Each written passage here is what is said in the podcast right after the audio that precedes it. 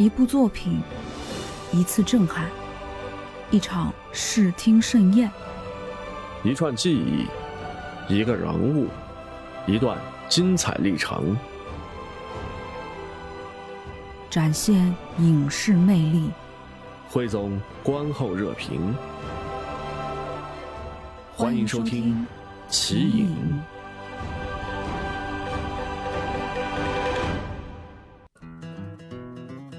展现影视魅力，汇总观后热评，欢迎来到今天的奇影影评类节目，我是主播一枚小艺。展现影视魅力，汇总观后热评。Hello，大家好，我是阿奇。我们每个人都有每个人的喜好，《繁花》呢就是我的心头爱，太喜欢《繁花》了，感觉已经有好多年都没看过这么带劲儿的剧了。这段时间对我而言最幸福的事情，就是每天晚上七点半守在电脑前看《繁花》。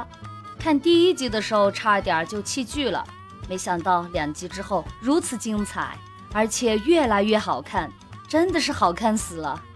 剧情啊、演技啊、构图、光影、语言、节奏、意境、配乐，无一不妙，无一不精，真是太绝了！我连一秒都舍不得快进呢。上个卫生间都要按暂停。剧中的每一个人我都特别喜欢，哪怕是只有几分钟戏码的小角色，比如说饭店的小领班，比如小卖部的掌柜，比如踢球的范志毅，都是那么活色生香，那么丰富立体。有人批评《繁花》说拍得太假了，一九九零年代的黄河路哪有这么繁华香艳，哪有这么纸醉金迷？这明显与时代不符。其实王家卫早就想过这一点，但他之所以把黄河路拍得如此繁华香艳，是有深意的。《繁花》小说的作者金宇澄跟王家卫说起他记忆中的黄河路，黄河路那时候是无比的繁华。有一天晚上，他带王家卫去黄河路开演，结果到了之后大失所望。他发现现实中的黄河路和记忆中的黄河路。实在相差太远了，他感叹说：“记忆中的东西你不能返回，实际都是变形的。”王家卫为何要把黄河路拍得这么繁华？那是因为我们要还原的是当时人当时的感受。有人批评《繁花》说太不忠实原著了，我看过原著，写得非常非常好，我非常非常喜欢。但说老实话，如果老老实实按照原著去拍的话，必然会失去可看性，因为原著所讲的人物和事情太散碎、太枝蔓、太缺乏戏剧冲突了。剧版只保留了阿宝这条线，用这条线去勾连和扩展，来展现上海的众生相，来展现人在时代里的浮沉，来展现浮沉中的人性，我觉得也是很合理的。小说《繁花》有小说的好，剧版《繁花》有剧版的好。有人批评剧版《繁花》，好好的一本小说竟然被改成了山寨片儿。我觉得说这种话的人是完全没看懂剧版。小说虽然写的年代特别长，写的人物特别多，写的事情也特别多，但如果要高度概括的话，只要四个字：男女之事。王家卫的剧版《繁花》，乍一看好像是山寨片儿，但山寨仅仅只是外壳而已。他骨子里讲的东西，其实还是四个字：男女之事。王家卫只是借山寨这个壳来说男女之间欲说还休的情感，来说男女之间爱而不得的唏嘘，来说男女之间有缘无分的遗憾。《繁花》的这个拍法，其实很像一代宗师。所谓南拳北拳、武林争锋都是噱头，他真正要讲的是叶问和宫二的金风玉露一相逢。王家卫永远是拍爱情的天花板，比如《繁花》中的玲子之爱，从表面上看，玲子就是一个贪财之徒，但其实她超爱宝总，而且爱得有情有义。剧中有这么一幕，就是宝总走后剩下了半杯啤酒。玲子摩挲着酒杯转了几圈，无比眷恋地喝了一口。仿佛那酒就是宝总本人。他深爱着宝总，但是他在宝总面前却从来不说爱，只谈钱。很多人没看懂玲子，觉得玲子太贪财、太市侩了。但其实玲子越是不说爱，只谈钱，就越是证明她超爱宝总。有些爱是不好说出口的，说出口就会成为一种绑架和勒索。玲子在东京银座收到宝总寄来的机票和名片时。那表情，那神色，那眼含泪水的意外和欣喜，太震撼人心了。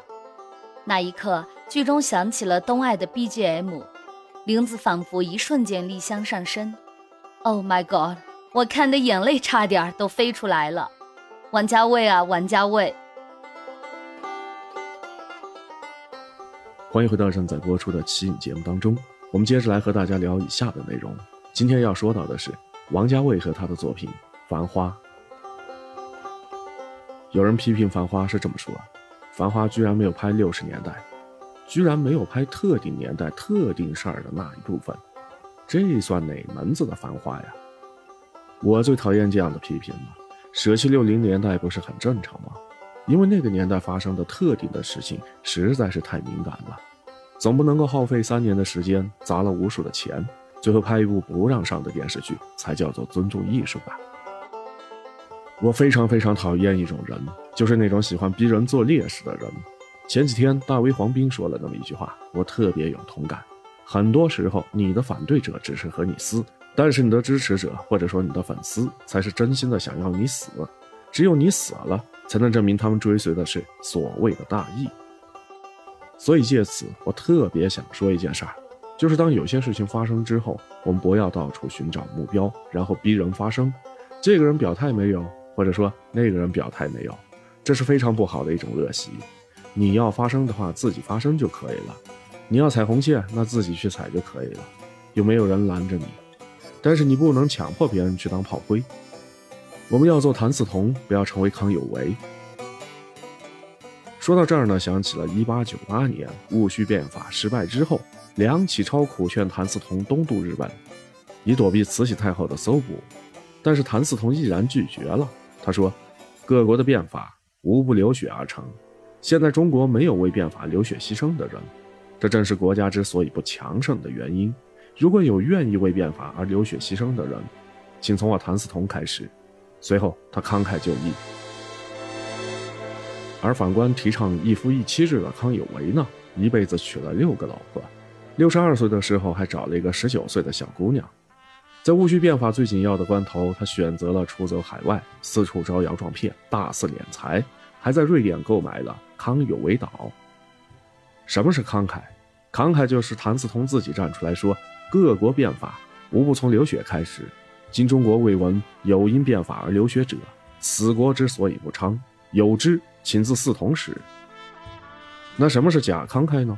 就是另外一个人站出来说：“各国变法无不从流血而成，今中国未闻有因变法而流血者，此国之所以不昌，有之，请自嗣同始。慷自己之慨才是慷慨，慷他人之慨那是鸡贼。所有逼人做烈士的人都是鸡贼的康有为。不扯闲话了，转回来说正事儿。之所以录这期节目，就是想推荐《繁花》。”此前呢也追剧无数，能够让我不能忘怀的剧集并不多，我从没有如此推荐过一部剧。谁要是没看《繁花》的话，我真的会很替你们感到遗憾。记得读初中那个时候，我特别喜欢玩小游戏俄罗斯方块，我把掌中宝游戏机借给朋友玩，借给同学玩。朋友和同学玩了之后，若是他们觉得说好，我就高兴得不得了，仿佛自己也被欣赏了一样。如今推荐《繁花》也是同样的感觉。没看《繁花》的人呢，快去看一下《繁花》吧。看了觉得不好看，你来骂我就行了，骂死我也一声不吭。以上就是今天奇影的所有内容，感谢你的收听。喜欢的话别忘了关注、订阅、点赞。主播一枚小艺，阿奇。更多精彩，敬请关注下期节目。朋友们，再见。